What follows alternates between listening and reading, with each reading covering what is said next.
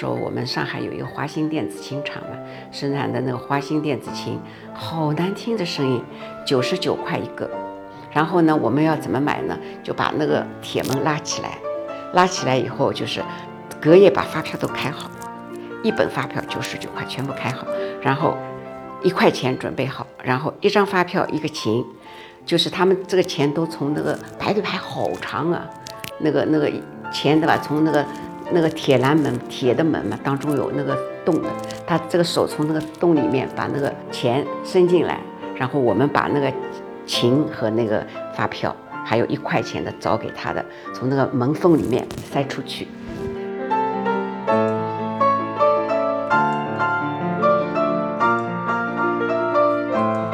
我就记得很清楚，就是说。自从这个施特劳琴成为指定琴，我们在仓库里积是积累了很多年的琴，一下子全卖光了。我对这句话记得特别的清楚。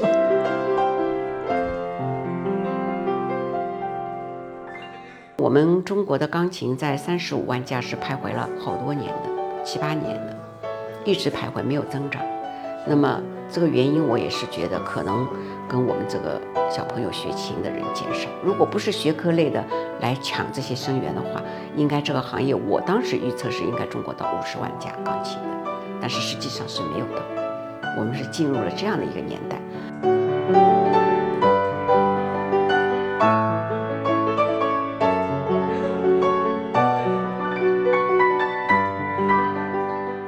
因为乐器是有灵魂的。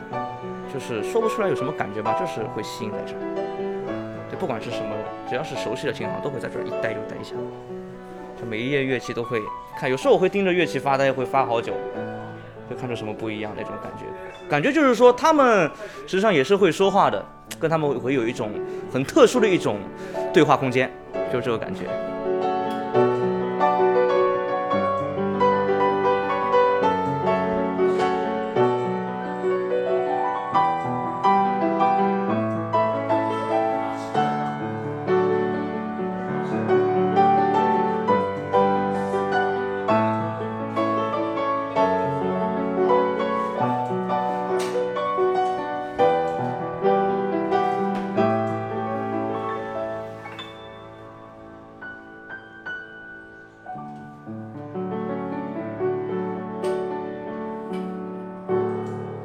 这里是上海金陵东路。金陵东路因骑楼街闻名海内，近年来又因为动拆迁而屡屡被媒体提及。它的命运牵动着很多上海市民的心。欢迎大家来到晨记播客，我是王岳洲。这期节目，我将带大家探寻作为乐器一条街的金陵东路。在聊乐器街之前，有必要简单回顾一下金陵东路的历史。金陵东路因为靠近法国领事馆南侧。最早被称为公馆马路，又叫做法大马路。当时这条路仅从外滩一直到今天的四川南路附近。后来随着法租界不断向西扩张，法大马路一直延伸到了今天的西藏南路附近。关于金陵东路骑楼街是如何形成的，学界至今没有定论。有一种可能的情况是，在法租界公董局制定相关市政文件前。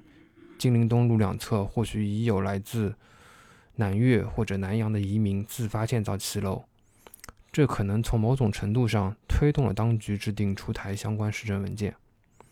当时，法租界公董局在上海规定，所有新建房屋必须采用欧式建筑立面。公馆马路的筑廊计划是法租界公董局对街道立面控制的一个特例。正是因为这样的特例。使得金陵东路在上海有着无可替代的地位。一九四三年，日伪上海特别市政府收回租界，公馆马路更名为金陵路。一九四七年，金陵路已成为仅次于南京路和淮海路的商业街。改革开放后，培罗门西服、王开照相、老介服、尼绒绸缎店等二十四家特色商店到金陵东路开设分店，加之鹤鸣鞋帽等在金陵东路长期经营的老店。不管是笔墨纸砚、文体用品、呢绒鞋帽，还是琴鼓乐器，顾客到金陵东路就可以购买到这些特色商品。一九九八年，金陵东路被重新定位为装饰装潢市场，钢琴等乐器也作为高档装饰件进入装潢领域。短短两公里的金陵东路，最鼎盛的时期有琴行和乐器店四十余家。金陵东路也是上海钢琴热的策源地之一。我请到了一位完整经历了金陵东路乐器界兴衰史的见证者，她就是知音琴行的创始人、知音文化董事长朱文玉女士。我是八六年，三十多年，八六年到万里琴行的。其实我倒不是学音乐的，我是学机机械的。然后因为是结了婚以后嘛，想想离家近一点，所以调到金陵路来了。八六年的三月份，我记得很清楚。到那个万里琴行，那个时候的是国营的，那个万里琴行也有五十多年的历史。我们主要以买那个民族乐器为主的，就比较多的是民族乐器。我当时在那个柜台是买那个吉他跟那个什么呃笛子啊、二胡啊、什么中阮啊那些那些民族乐器比较多。所以一个月的销售也没有多少。然后国营的嘛，大家也。就是不像现在啊，就就这个生意，反正有一单没一单的，无所谓的。但是呢，呃，可能我倒是还蛮喜欢的。就是其实很多东西都是从顾客那里去学。那你怎么看这个吉他好啊？或者说你怎么看这个二胡的蟒皮呀？呃，其实我们里面的销售员好多也都不知道。反正就像一般的买东西，你要我就买给你。所以你想要知道是怎么回事，这个。这个吉他的这个头颈直不直，对吧？然后它的品位打不打平，等等，都是问顾客户去学习，蛮有意思的。但是呢，它也是上海作为一个比较专业的一个店。当时在那个在那个复兴路、瑞金路过去一点，有个笙歌琴行，它也算是比较专业，也是小小的。还有我们一个万里琴行，万里琴行原来是开在西藏路的，后来到金陵路。那么，所以呢，从那个时候开始做，开始做乐器的，做了以后呢，业绩比较好，就慢慢慢慢让我做业务，让慢慢让我做经理。然后呢，开始买钢琴。那时候我们买钢琴是放一架，卖掉以后再去进一架进来。那时候一我记得很清楚，一架钢琴一千六百一，那那个时候也算蛮贵了。工资只要二三十块。对呀，二十七块那时候，我算二十七块，奖金三六九。就是三块六块九块，那如果说我要拿九块，别人肯定就看你不顺眼，对吧？一般我就拿六块就好了，对吧？所以对于那个时候来说，买钢琴的人不多。你你卖掉一家，你就去进一家；卖掉一家去进一家。当时那个钢琴厂也比较少，产量也很低。我们主要就是上海钢琴厂，斯特劳斯啊、聂耳那个时候，那个它的产量也很有限，大概一年也就就就一千两千台这样的。那那那个到一九九零年、九一年以后，就是好像有一点点那种改革开放的样子，有那个侨汇券啊、什么券啊，很多。那个时候买钢琴的人开始一点点多起来了，一点多起来呢，但是他们的产量不够的，不够呢，就是我们就搭配，就他们有脚踏风琴工厂，然后我们买我们买他们三十个脚踏风琴，他配你一个钢琴。然后配你一个钢琴，然后呢，一个钢琴呢可以换两张彩天票，所以那个钢琴就显得非常的，就是有价值了。反正你有钢琴，这个就肯定能卖出去，对吧？然后你去换彩电票来以后呢，我们如果买一批管乐出去，那个时候工厂里面有很多这种乐队呀，工厂的乐队有管乐，大萨、小萨、低音萨克斯、高音萨克斯。那时候货源也紧张。如果说你有那个彩电票的话呢，你给厂里供销科呢，可以有那个萨克斯，萨克斯也很紧张，拿不到的。我们那个时候喝白酒，喝喝五杯白酒，给你给你一支萨克斯，也就是货源都比较紧张那个时候。所以那个时候呢，其实我们是看到了这个中国的这个音乐的业余爱好者慢慢多起来，那我们就慢慢慢慢看着来买音乐产品的人越来越多。开始以前买口琴的多，买笛子的多，对吧？后来又买吉他的，又买管乐的，又买电子琴的。那个时候我们上海有一个华星电子琴厂嘛，生产的那个华星电子琴，好难听的声音，九十九块一个。然后呢，我们要怎么买呢？就把那个铁门拉起来，拉起来以后就是隔夜把发票都开好，一本发票九十九块全部开好，然后一块钱准备好，然后一张发票一个琴，就是他们这个钱都从那个排队排好长啊，那个那个钱对吧？从那个那个铁栏门铁的门嘛，当中有那个洞的，他这个手从那个洞里面把那个钱伸进来，然后我们把那个琴和那个发票，还有一块钱的找给他的，从那个门缝里面塞出去，就是非常紧张的这个供应还是不不足，不足，那时候进口又少，都是国产的。国产的呢很稀奇，大家买一个九十九块的这样的一个小的华星电子琴，很很稀奇，就是那个声音是很难听的。就是就是我在这样的一个情况下面，逐步逐步就是见证到了这个我们国家这个音业余音乐爱好的这一块的兴起，对吧？那么到九二年的时候呢，我们其实我是从我我我没有离开过金陵路，我万里琴行的时候是金陵路四百二十号，然后跟通力合资以后呢，我们黄浦区文化用品公司呢又给了我们一个比较大一点的，是那个金陵东路三百六十六号。跟我们隔几个门面开始有电声乐器了，因为香港通力那个时候是整个我们亚太地区最大的一个琴行，他也拿了很多代理的，所以我们跟他合资以后，我们的货源非常充足，就是他有很多的东西开始，比如雅马哈的钢琴进来了，那个时候很好卖，还有那个时候做那个音响 HiFi 的家庭影院，雅马哈的 HiFi 也是很好的，就是我们只要货柜到了。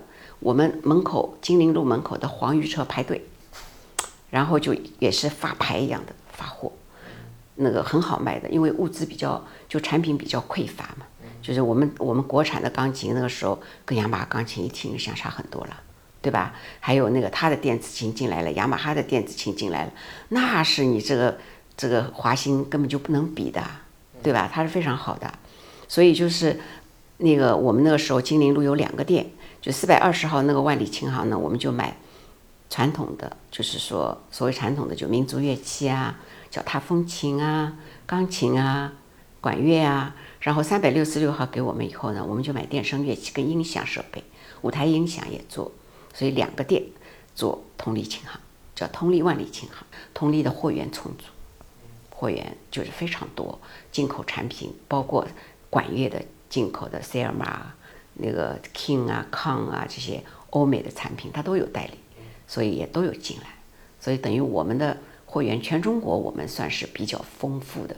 那么我们那个时候的批发业务做得非常好，就我一个人我可以，我手上有将近两百家的客户，我可以电话背都不用背，拎起来就可以打。就是从我也是从做业务开始的嘛，最底层出差一个城市跑四五家客户。然后哦，一看这家我给你做电子琴比较好，那家他是管乐老师开的，那我给你做管乐，我把管乐批发给你，对吧？哦，那家他那个人是弹吉他出身的，行行行，我把那个吉他给你做，那等于一个城市我们就有三家的代理，批发业务做得非常大。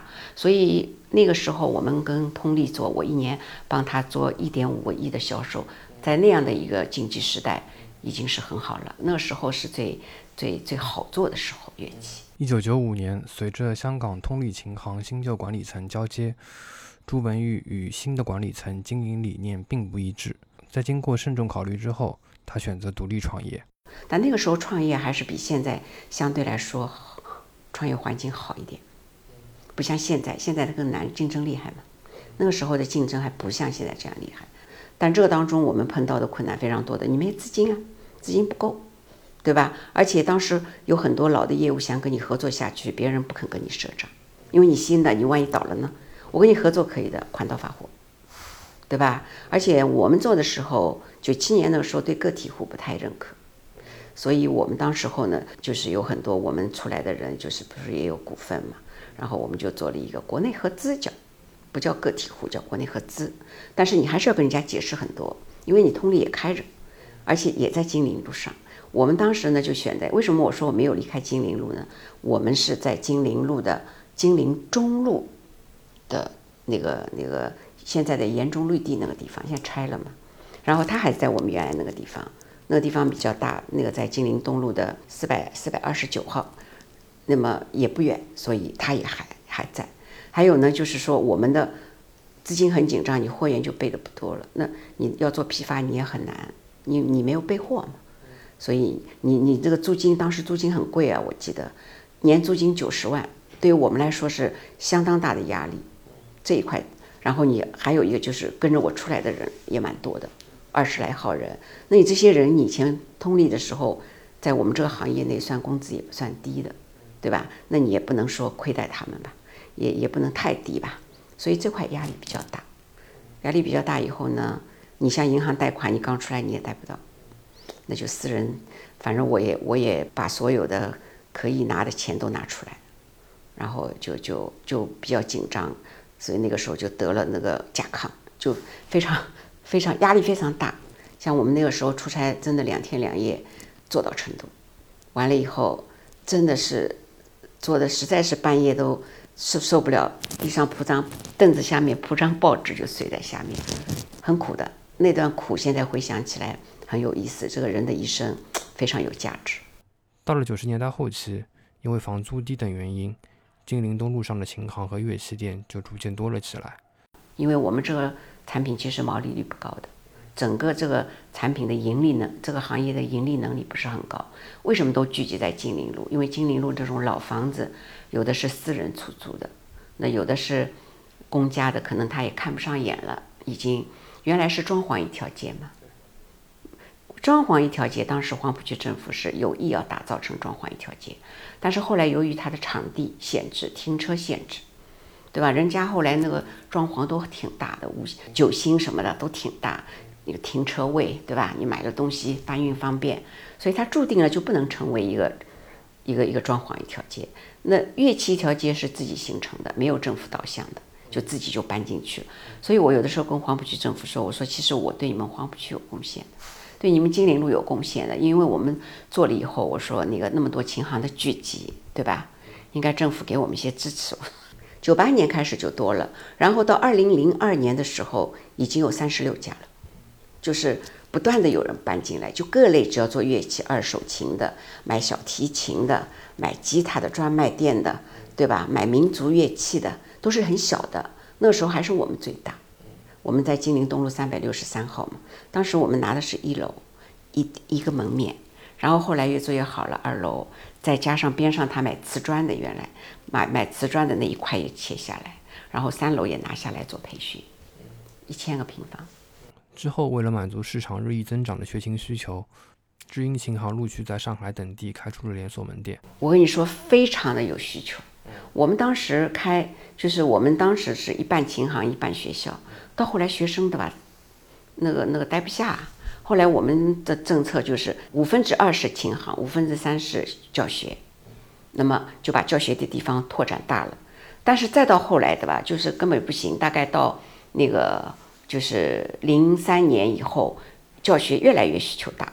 然后我们就是以后再开店，就是四五分之一是琴行，五分之四是教学，不用不像现在招生要打广告的，不用的。我们每年三月份，还有就七月份都是招生旺季，七月份放假了，这是排队啊，招生真的。我们像这样的一个学校，一个月招两百多个人，可以。现在听起来不可不可思议，就你要学乐器，上海可能都。很多都到我们这儿报名，那个时候外面的培训也没那么多，然后我们的口碑，我们的老师也都好，所以根本不愁招生的。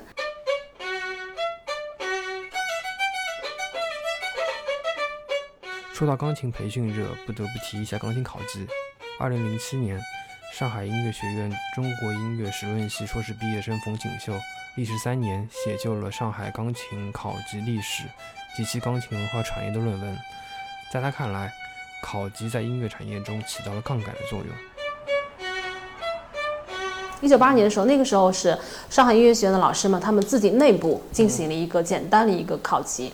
后来他们正式开始大规模的考级是从一九八八年开始的，但是它不是以上海音乐学院的名义考的，他们就是上海音乐家协会，呃，以上海音乐家协会的名义，然后来正式向全上海市进行了一个考级。但是其实呢，这个里面的老师们，呢肯定是上海音乐学院的老师了。其实最主要，他们当时为什么要考那个考级呢？其实有两个方面的原因。一个原因就是说，因为他们当时觉得社会上面有很多的小孩子，他们学钢琴并不是冲着专业的，他们只是业余来学的。可是这样的一些业余的孩子的话，如果他没有一个很就是衡量他水平的一个系统的话，小孩子和和家长他们都不知道自己好像没有一个目标嘛，所以他们就希望能够通过这个考级，能够给孩子们进行一个阶段性的一个测试，这是一个。还有一个就是说，是因为呃，通过这个是考级的话，也是可以给上海音乐学院，包括上海音乐家协会，他们其实是有一部分的收入的。因为当时就是说，上海音乐学院的老师他们的工资其实也不高的，但是当时他们在举办了第一第一次的这个考级之后呢，发现这个收入还是有一些可观的。所以呢，就是从两方面。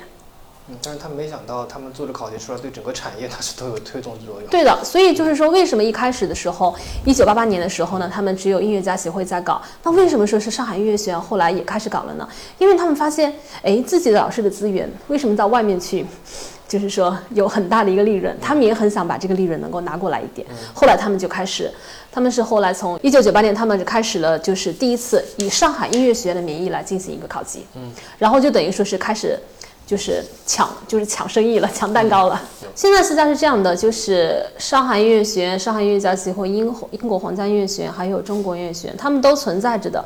后面还有中央音乐学院，他们也曾经想进来分一分羹的，但是这个就是比较小范围了，因为上海人比较好像不是很喜欢，就是报考，好像上海以外的这个，除非他是国外的这样子。当时其实我们文化部还有一个规矩，就是说有些机构办的考试能够跨省去报考。对，有些可能不能。对的，所以就当时就是说，呃，上海音乐学院它是全国性的考级单位，它完全可以在全国到处去设点，但是音乐家协会就不可以。嗯。然后还有一个就是中国音乐学院，它也是全国性的一个机构，它也可以的。嗯嗯。那考级它其实里面有一个对制造端包括销售端很重要的一点，就是它考级的指定的钢琴啊。就我不知道这一个是从一开始考级刚开始时候就有，还是说到某某某一个时间点才开始有？嗯。从一开始就有，一开始就有，一开始就有。你看那个，嗯，像上海音乐家协会那个考级嘛，就是他们一开始就指定的那个是施特劳斯钢琴。施特劳斯钢琴其实它是非常老的一家我们的国营企业的一家钢琴厂。然后呢，就因为它是指定钢琴之后呢，销量是非常好的啊，所以这个就是带动了他们整个这个厂的一个复兴。当时上海音乐家协会的考级的指定型施特劳斯，所以我就直接去找的施特劳斯的那个。呃，找到了他那一家调律师，然后那个调律师给我讲了一下他们那个厂里面是卖琴销售的各方面的一些情况，等于就是说对上海，也就是对上海钢琴厂这个里面是当时的情况是了解了一下，我就记得很清楚，就是说。啊！自从这个施特劳斯琴成为指定琴，我们在仓库里积是积累了很多年的琴，一下子全卖光了。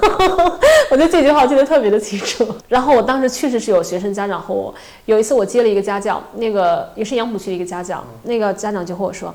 他说：“方老师，你看我这个琴哈，这个琴就是那个考级的指定琴，幺三幺的，就是幺三幺幺三三，我忘了，反正是是幺三以上的。他说，呃，他要是参加这考级的时候，就是用的和我们家一模一样的琴。我说，哦，是吧？然后当时，但是我当时觉得那个手感其实真的是不可恭维的。这个施特劳斯的这个钢琴。”真的不行，你弹下去以后，那个琴键起不来，这还是小事情。就是你怎么弹，你都觉得那个声音啊，高音、中音、低音，本来应该是有层次和，就像镜头的那种景深感一样，它没有那个景深感，它咣弹下那个声音就没了。然后呢，你就感觉到它里面的那个音色的那个层次完全出不来，然后它高中低音的那个声音，就是完全就没有什么好区分的。在他的论文里还提到了一个细节，斯特劳斯所在的上海钢琴厂。在考级的候考室中提供了多架练习用的考级琴，按照分钟来收收取热身费。厂家甚至还实行了考级钢琴限量销售的措施，使得施特劳斯钢琴一下子变成了抢手货。二零零一年，上海钢琴厂的钢琴销量高达两万两千七百台，居上海市第一。这个考级其实是起到了一个杠杆的一个作用。因为家长们，比如说一见面第一句话就问说：“哎，你们家孩子考了几级了？过了几级了？”那么感觉这是一个你必须要衡量他有一个标准的，这是一个。第二的话，家长就觉得说是我有一个目标之后呢，到了寒假或者暑假，只要是考级的孩子，基本上就请假比较少，他们就会加课。他们觉得为了这个考级，他们要努力完成。只要是不考级的家长，基本上他们就。啊，出去玩啦，一个月不在，两个月不在都有可能，所以我们还是鼓励他们去考级，最起码能够有一个标准，有一个东西能够衡量着他们的话，让他们也就最起码就是说可以不断的去消课，这样的话，我们的老师的收入也会越来越多，而且有的家长还会加课。他比如一周，比如说就变成两节课了，然后在考前也会有陪练，这些都会因为考级而影响到整个这个后面的一个环节。我觉得这个东西是一个观念，观念的一个渗透，也就是说，但凡是学琴的孩子，不管他学什么琴吧，只要是学乐器的家长，他都会认为考级肯定是要考的，只不过就是有的人可能他几年考了一次，有的人可能每年考一次，但是他们觉得只要学就会考。那么反过来，当他们考了，他们觉得好像拿到了一个证书，他们对他们呢也是一种鼓励和推动。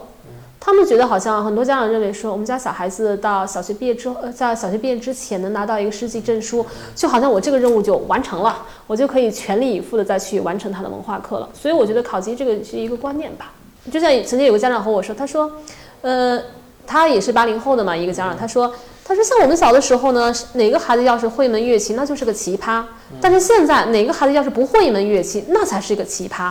哦，我当时听他讲了一下以后，我仔细想，哎，好像还挺有道理的。所以就是家长好像也就是这种跟风啊，另一方面觉得好像学门乐器好像是必修课一样的一个存在了，好像。”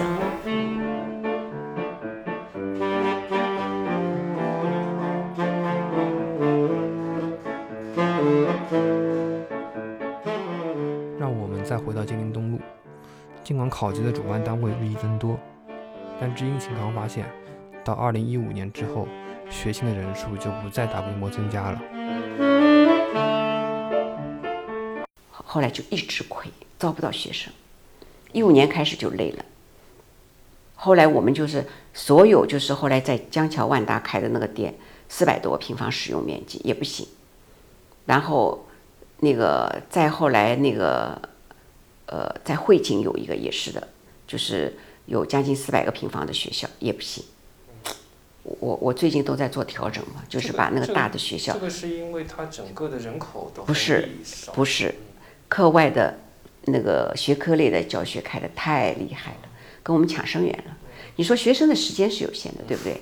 原来呢好一点，幼儿园的人都到我们这儿来上的，他们后来来了一个小升初、幼升初的学班开出来很多，又把这些人给。过去了，因为现在小学就跟着他们，现在小学入学都要考试了，一考试哇，你学学而思上过的就不一样就好，那大家又去上这个课，还有一个外语的诱惑，英语的培训也很多，所以这个是最大的一个一个一个一个伤，就是全被学科类的拉去，而且他们是强销售，他们的因为他们的课大嘛，你像英语一个是人对一百个，现在线上对一千个了，对不对？他的盈利多好啊！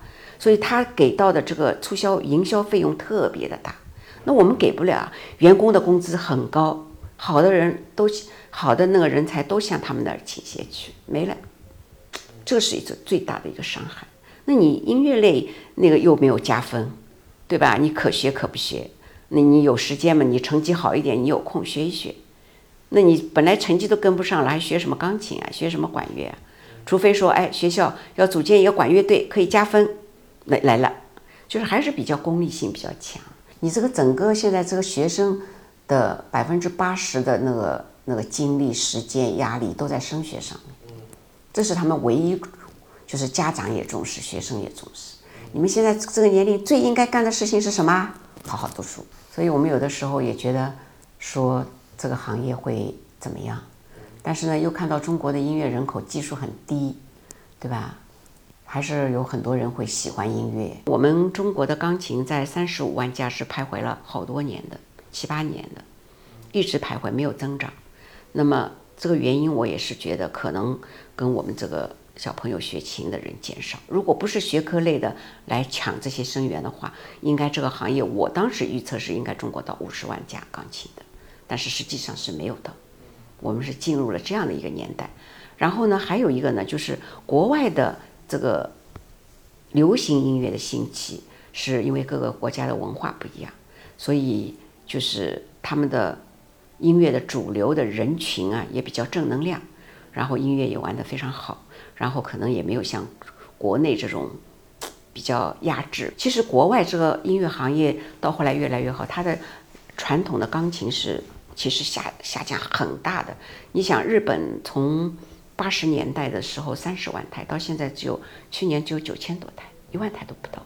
下降很大。但是你看他们的那个规模大的，都是一些一些流行乐乐器，就吉他整个墙面。我看那个美国的吉他三层是几个墙面，从而且它这个墙面不是从利用这个，它一直到顶的。你是你到上面去，你要楼梯上去的。它利用整个墙面陈列，也就是他们这种流行音乐的文化非常浓厚。中国这一块起不来，就是一直传统的这一块。你像我们现在看库存最大的就是电声乐器，你进来了以后，你就很容易就是卖不出去。但你钢琴什么的，它也不会变坏，但你慢慢卖吧。所以我们整个音乐行业要起来，我觉得中国还是有点难度。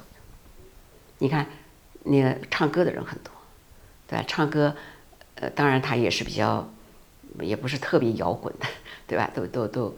其实这娱乐这一块的出口啊还是不够，你要有出口了，你你这个生意才会上去啊。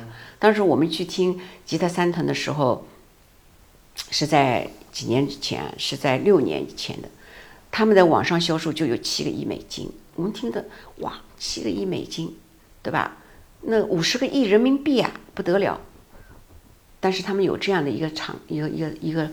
怎么说啊？就是有这样的一个文化氛围，有这样的一个磁场在那儿，所以我们就觉得学不来。以前在通力的时候去，就觉得哎呀，未来的中国这一块不得了啊，这个市场肯定很大很大。但是我说我一直在等，就等了二十年都没有等来，等不来。所以这一块是影响的。在他看来，乐器和产品只是工具，未来对于整个音乐产业来说，有两点很重要。一是音乐教学体系的规范化，就是如果这个行业能够整合，然后呢也明确的让那个学音乐的人知道，对吧？就是是什么是弹的对的，什么弹的错的。因为现在很多弹到什么八九级的人都在做老师啊，都在教学生啊，其实可能就是把你教坏掉了。你一开始的基本姿势都不对，你也弹不上去。其实原来他是一个客户。你也许教的好的，可能他的留存时间是十几年，也许他变成了一个音乐爱好者。但是你教的不好，也许他两三年以后，他那个那个手心不好，他弹不上去了，他也没兴趣了，你就损失了一个人。另外，就是要将音乐文化渗透到每个人的日常生活中。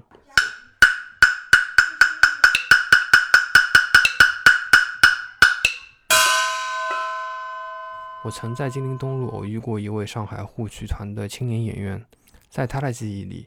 小时候走在金陵东路，就像走在琴键上一样，周围的店铺里传出来的都是叮叮当当的响声。时至今日，一有时间，他也时常来金陵东路逛逛。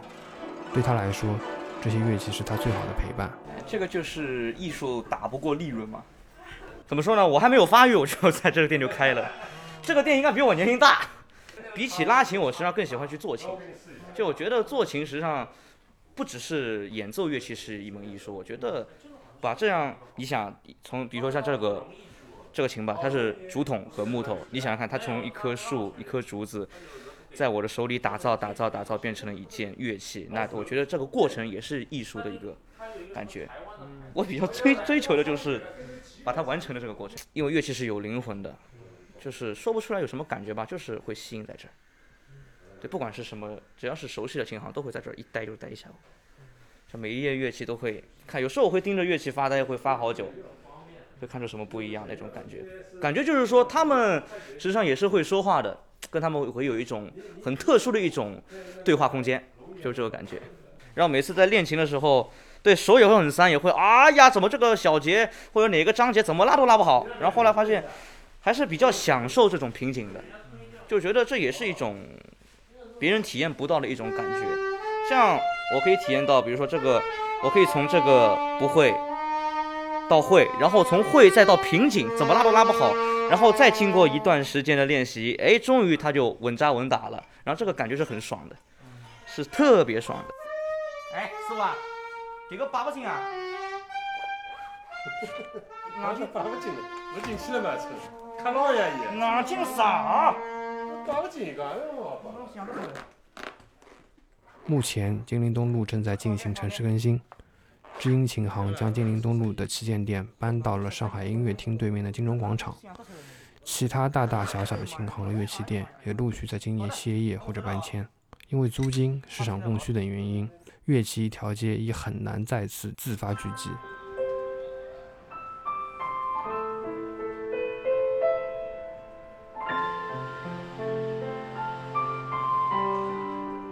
本期节目中的所有配乐均在金陵东路录制，再次感谢节目中所有嘉宾的支持。